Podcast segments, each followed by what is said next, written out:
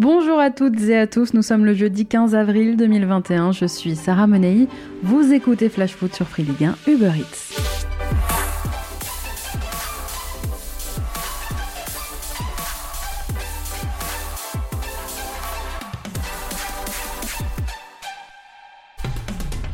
L'AS Saint-Etienne est un club à vendre.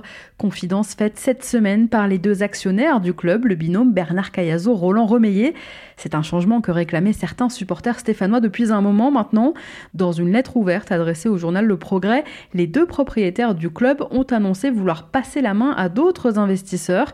Nous avons confié à une banque d'affaires réputée la mission de sélectionner le meilleur investisseur. Nous veillerons à ce que le nouvel actionnaire dispose des moyens adéquats pour faire grandir le club et perpétuer son identité. Extrait donc de cette lettre ouverte. Depuis longtemps maintenant, les rumeurs florissaient concernant une éventuelle vente du club. Eh bien, c'est la première fois publiquement que le président du directoire et que le président du conseil de surveillance confirment la mise sur le marché du club. En 2004, Cayazo et Romeyer avaient investi près de 6 millions d'euros pour reprendre la SSE. Presque 17 ans ont passé depuis leur arrivée. Le club a évolué et dans le contexte économique actuel, les propriétaires chiffrent désormais le club à 20 millions d'euros. C'est deux fois et demi moins que la somme investie par Franck Macourt en 2004 2016 pour le rachat de l'Olympique de Marseille et trois fois et demi moins que la somme payée à M6 pour la reprise des Girondins il y a trois ans. Mais voilà, les temps sont durs et surtout les Verts sont bien loin sportivement de leur passé glorieux. Les Stéphanois vivent une saison bien compliquée, menacés plusieurs fois au classement. Les hommes de Claude Puel sont 13e aujourd'hui. D'ailleurs, quid de l'avenir de Claude Puel sur le banc stéphanois? Il est bon de rappeler aujourd'hui que Puel n'est à l'heure actuelle pas seulement l'entraîneur des Verts, mais qu'il est aussi manager général du club et membre du conseil du directoire et que dans cette vente, il aura forcément son mot à dire. Allez, c'est parti pour notre tour des clubs.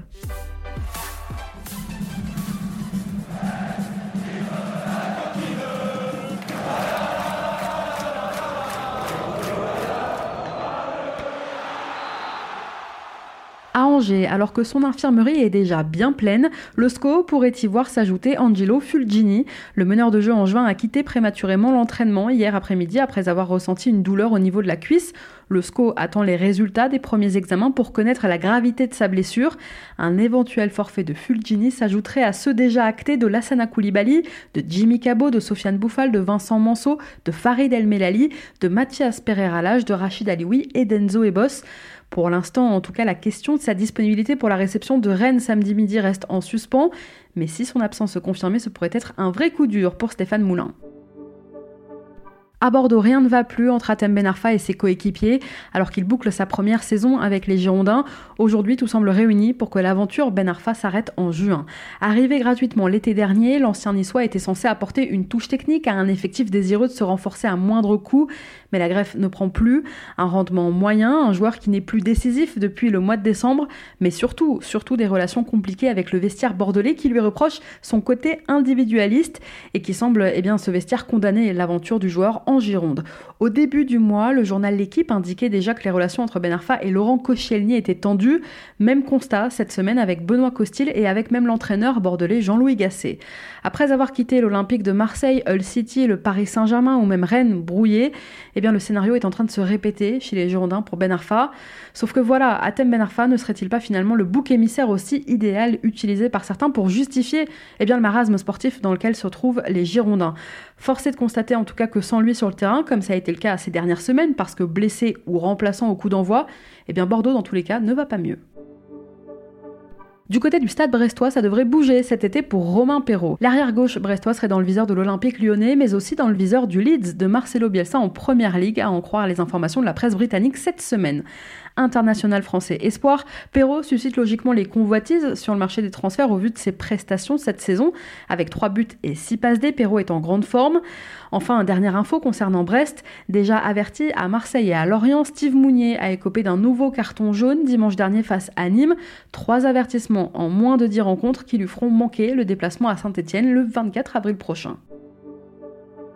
Au DFCO, Saturnin à l'Agbé dans les cages dijonnaises jusqu'à la fin de saison. Depuis le match contre Marseille début avril, le gardien béninois est redevenu titulaire au DFCO, un statut qu'il avait à nouveau honoré le week-end dernier à Monaco et qu'il devrait une nouvelle fois honorer dimanche après-midi contre Nice. Il y a quelques semaines, l'ancien Niortais, recruté en début de saison pour pallier au départ d'Alfred Gomis à Rennes, a été convoqué par David Linares. Son entraîneur lui aurait confié son intention de le relancer titulaire jusqu'en fin de saison. Et c'est donc euh, bien logiquement le jeune Anthony Qui va en pâtir, lui qui a alterné les très bonnes prestations avec d'autres plus compliquées et qui semble donc aujourd'hui avoir perdu la confiance de son coach. À Lens maintenant, Jonathan Gradit et Cheikh Traoré testés à leur tour positif au coronavirus. Depuis jeudi dernier, il s'agit des 6e et 7e joueurs lensois touchés par le Covid après Loïc Badé, Facundo Medina, Seko Fofana, Tony Mauricio et Ignatius Ganago. Ces cinq joueurs étaient forfaits dimanche dernier pour la réception de Lorient. Gradit, lui, était titulaire, il avait disputé l'intégralité de la rencontre. Traoré revenait tout juste de blessure, il était entré en jeu. Les deux joueurs sont aujourd'hui à l'isolement. Le prochain match de Lens à Brest, dimanche après-midi, n'est pour l'instant pas menacé, puisqu'il faut, je vous le rappelle, plus de 10 cas positifs au sein d'un même effectif pour le report d'une rencontre. De bonnes nouvelles en revanche à Luchin, respectivement touché par le Covid et blessé à une cheville. Les attaquants lillois Youssouf Yazice et Jonathan David sont prêts pour la réception de Montpellier demain soir, match d'ouverture de la 33e journée. Christophe Galtier l'a confirmé à midi en conférence de presse. David, notamment touché contre le PSG il y a 10 jours, devait être absent plusieurs semaines, mais sa récupération a été plus rapide que prévu. À Lorient, l'infirmerie elle aussi se vide peu à peu. La recrue hivernale Thiago Ilori a participé à la séance collective du jour, même s'il ne devrait pas reprendre la compétition avant trois semaines. Andrea Gravillon était lui de retour aussi à, l'entraînement hier après avoir assisté à la naissance de son enfant. Quentin Boigard était lui aussi de retour après son élongation aux ischios, mais il s'est entraîné seul. Dans sa course au maintien, Lorient tentera de renverser Marseille samedi à 17h. On continue notre tour des clubs dans un instant, mais avant ça, c'est l'heure de notre déclat du jour. Et aujourd'hui, elle est signée Bouraki Elmaz. C'est mon cœur qui parle. Et vous avez un chef d'espoir qui vous notre retenue.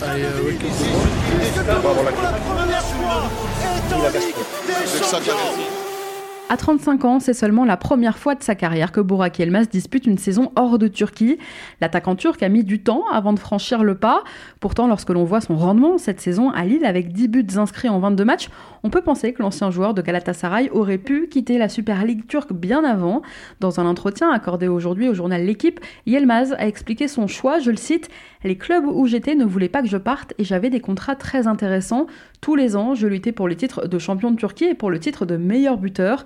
J'ai eu des propositions de grands clubs européens, mais j'ai décidé de rester en Turquie. Et puis finalement, des amis comme Didier Drogba ou Wesley Schneider m'ont dit Mais pourquoi tu ne pars pas jouer en Europe ou à l'étranger? Eh bien, j'ai voulu aussi ressentir ces émotions. Alors s'il est aujourd'hui épanoui chez les Dogs, c'est peut-être aussi parce que Yelmaz retrouve à Luchin ceux qui sont aussi ses coéquipiers en sélection, comme Zeki Celik ou Youssouf Yazice. Depuis quelque temps, sur le marché des transferts, le LOSC n'hésite pas à s'attaquer au championnat turc, et le succès de ces trois joueurs pourrait conforter les dirigeants lillois dans leur orientation. Toujours dans cet entretien accordé à l'équipe, Yelmaz a conseillé deux joueurs du championnat turc qu'il aimerait voir débarquer à Lille cet été. Il s'agit du milieu Dorukan Tokoz, 24 ans, qui évolue à Beşiktaş, et l'ailier de Trabzonspor, Abdul Kadir Omour, qui a 21 ans et dont le contrat à Trabzon se termine en juin. On verra si Yelma sera entendu. Allez, on reprend notre tour des clubs direction Lyon. Mais qui sera l'entraîneur de l'OL la saison prochaine? Plus les jours passent, plus les semaines passent et plus l'hypothèse de voir Rudy Garcia partir en fin de saison se concrétise. Le contrat du Français arrive à expiration, je vous le rappelle, en juin et les discussions avec sa direction ne semblent pas beaucoup avancer. Alors qui, pour le remplacer, plusieurs noms sont sortis, mais un revient quand même avec insistance, c'est celui justement de Christophe Galtier. Et si l'on se fie aux informations de France Football cette semaine, il s'agit bien plus qu'une simple rumeur. Le magazine précise que les discussions seraient bien avancées entre le coach Lille et l'OL, à tel point qu'un accord serait proche. Affaire à suivre. À Marseille, Douye Kaletatsar, sanctionné par la commission de discipline de la LFP, exclu samedi dernier face à Montpellier, le défenseur de l'OM a écopé de deux matchs de suspension. Kaletatsar manquera les deux prochaines rencontres de Ligue 1 contre Lorient samedi et puis contre Reims vendredi prochain. Enfin, à Marseille, toujours après sa prise de fonction à la place de Jacques-Henri Hérault fin février, Pablo Longoria s'apprête à réorganiser tout l'état-major du club. Il cherche aujourd'hui trois dirigeants et les entretiens auraient même commencé depuis plusieurs jours. Alors Longoria cherche un directeur général adjoint en charge de la partie business du club, un DG adjoint aussi en charge de la partie finance et opération, et enfin eh bien, un directeur de la communication. Moi je dis à vos CV. À Monaco, on prépare le mercato. L'ASM lorgnerait notamment sur le marché anglais pour s'offrir une pépite de première ligue.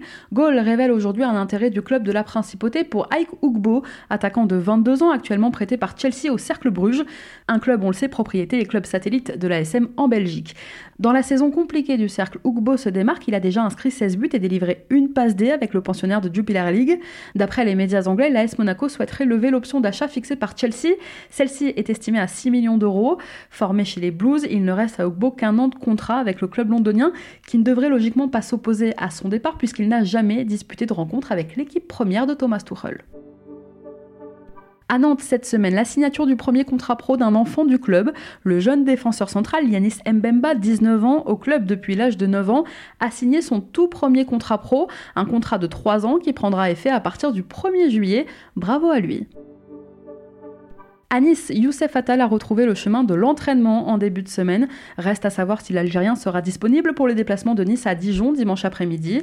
Et puis euh, une autre info, en quelques mois sur la Côte d'Azur, William Saliba a su s'imposer. Prêté cet hiver par Arsenal, les Gunners envisageraient de rapatrier leur joueur de 20 ans pour en faire un titulaire en charnière la saison prochaine. David Luiz devrait quitter Londres et Saliba devrait enfin rentrer dans les plans de Mikel Arteta. Et puis enfin, sachez que le Niçois Amin Gouiri, le Parisien Keylor Navas et le Lorientais Armand Lorientais sont nommés pour le titre de meilleur joueur du mois de mars en Ligue 1. Aucun jusqu'à présent n'avait été encore nommé pour cette distinction. On reprend notre tour des clubs dans un instant, mais avant ça, on se cultive un petit peu. La Reco Culture Foot. La Reco Culture Foot. Culture Foot. Chaque semaine dans Flash Foot, on vous donne nos conseils, quoi lire, écouter ou regarder pour élargir votre horizon, étoffer votre culture foot. Cette semaine, on va s'intéresser à ça.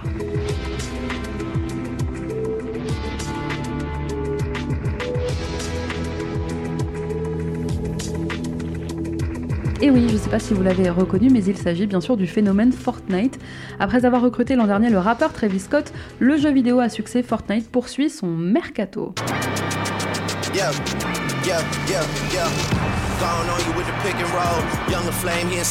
Quel rapport avec le foot, me direz-vous? Eh bien, pour lancer le chapitre 2 de la saison 6 du jeu, le studio américain de développement Epic Games va donner la possibilité à ses 350 millions de joueurs dans le monde de débloquer l'avatar de Neymar et donc d'incarner le joueur du PSG dans le jeu nouveaux univers, nouveaux équipements et donc nouveaux avatars pour ce deuxième chapitre de la saison 6. Après les personnages de Marvel et les rappeurs donc dans le jeu, c'est au tour des sportifs d'y prendre place. Il faut dire que 2021 et 2022 seront deux années très riches en compétition avec l'Euro, la Copa América, les JO de Tokyo et plus tard la Cannes et la Coupe du Monde au Qatar. Alors après avoir signé fin 2018 un partenariat avec la NFL, la Ligue professionnelle de football aux États-Unis, eh bien Fortnite a accéléré dans le foot. Depuis janvier, déjà, vous pouvez acquérir des tenues aux couleurs de 23 clubs comme Manchester City, le Paris Saint-Germain, la Juve ou l'AC Milan. Et oui, les skins de vos personnages peuvent déjà afficher vos couleurs. Alors pour débloquer bientôt le skin de Neymar dans le jeu, il y aura évidemment un certain nombre de défis à relever avant ça. Le sport tient une grande place dans la vie de nos joueurs, c'est très important pour nous d'avoir un représentant sportif dans le jeu. Voilà comment Nate Nanzer, le responsable des partenariats mondiaux d'Epic Games, l'éditeur de Fortnite, justifiait donc le choix de ce partenariat avec Neymar. Alors stratégiquement, ce partenariat fait clairement sens pour plusieurs raisons. Déjà grand fan de jeux vidéo, le Brésilien diffuse ses parties, et notamment de Fortnite, en direct sur la plateforme Twitch. Mais en plus, Neymar est l'une des personnes les plus suivies sur Instagram avec près de 150 millions de followers. Et la base de joueurs de Fortnite au Brésil et en Europe est très importante. En s'associant aux joueurs du PSG, le jeu américain va clairement parler à son public directement. Alors vu la pub aussi qu'a fait Antoine Griezmann au jeu, et lui qui a même lancé son entreprise de gaming, Grizzly Esport, c'est peut-être un jour l'avatar du français qu'Epic Games pourrait rajouter. Allez, on reprend notre tour des clubs, direction le camp des loges justement.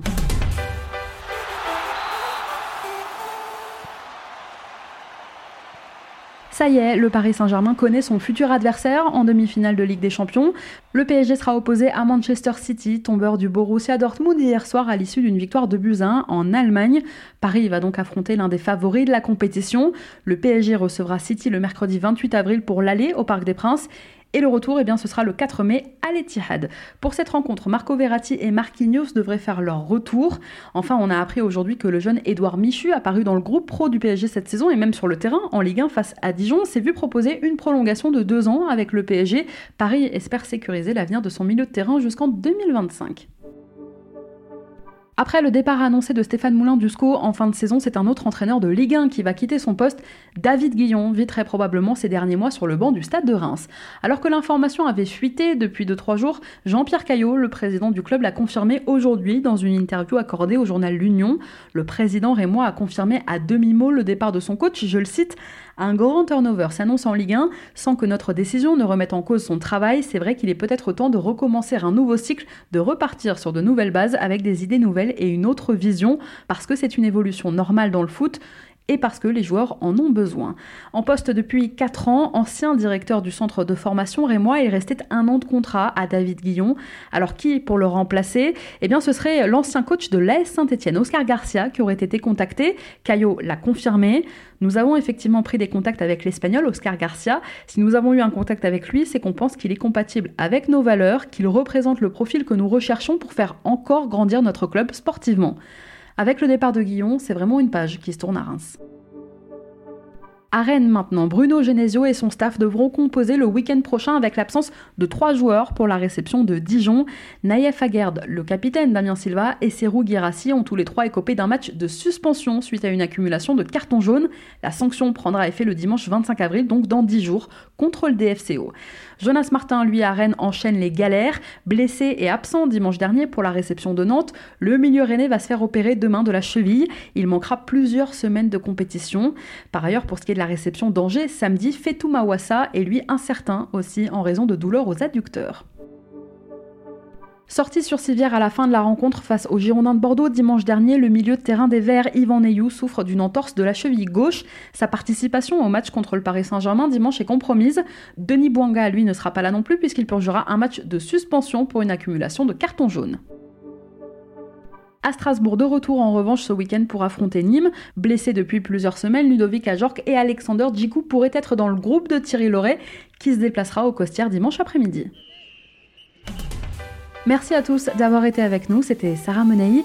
Vous écoutiez Flash Foot sur Free Ligue 1 Uber Eats. On se retrouve demain, on parlera du programme qui vous attend pour la 33e journée de Ligue 1.